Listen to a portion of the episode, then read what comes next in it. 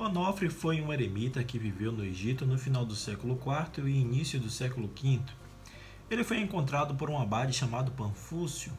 Acostumado a fazer visitas a alguns eremitas na região de Tebaida, esse abade empreendeu sua peregrinação a fim de descobrir se também seria chamado a vivê-la.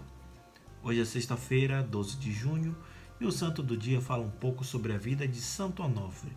Eu sou Fábio Cristiano, sejam bem-vindos.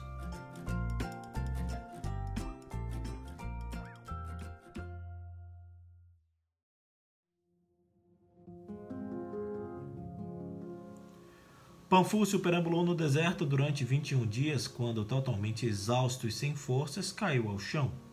Nesse instante, viu aparecer uma figura que o fez estremecer. Era um homem idoso de cabelos e barbas que desciam até o chão, recoberto de pelos, tal qual um animal, usando uma tanga de folhas.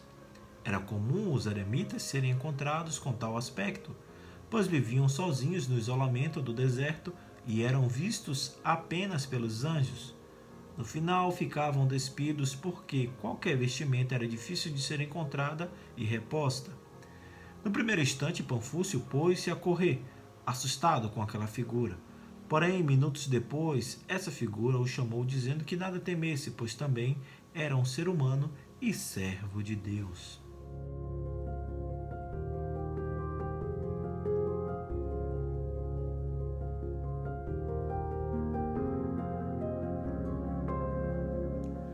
O abade retornou ao local e os dois passaram a conversar.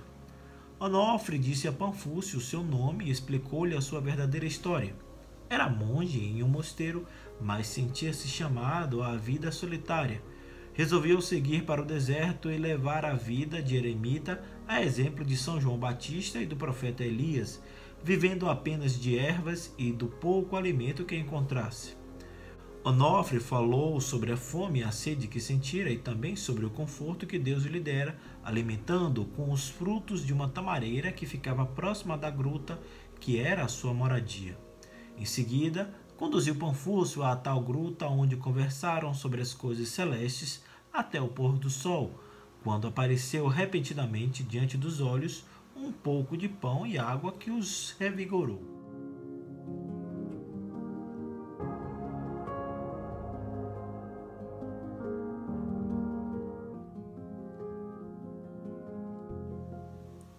Panfúcio falou a ele sobre o seu desejo de tornar-se um eremita, mas Onofre disse que não era essa a vontade de Deus, que o tinha enviado para assistir-lhe à morte. Depois, deveria retornar e contar a todos sua vida e o que presenciara. Panfúcio ficou e assistiu quando um anjo deu a Eucaristia a Onofre antes da morte, no dia 12 de junho. Retornando à cidade, escreveu a história de Santo Onofre e a divulgou por toda a Ásia. A devoção a este santo era muito grande no Oriente e passou para o Ocidente no tempo das Cruzadas. O dia 12 de junho foi mantido pela Igreja, tendo em vista a época em que Panfúcio viveu e escreveu o livro da vida de Santo Onofre, que buscou de todas as maneiras os ensinamentos de Deus. Santo Onofre, rogai por nós.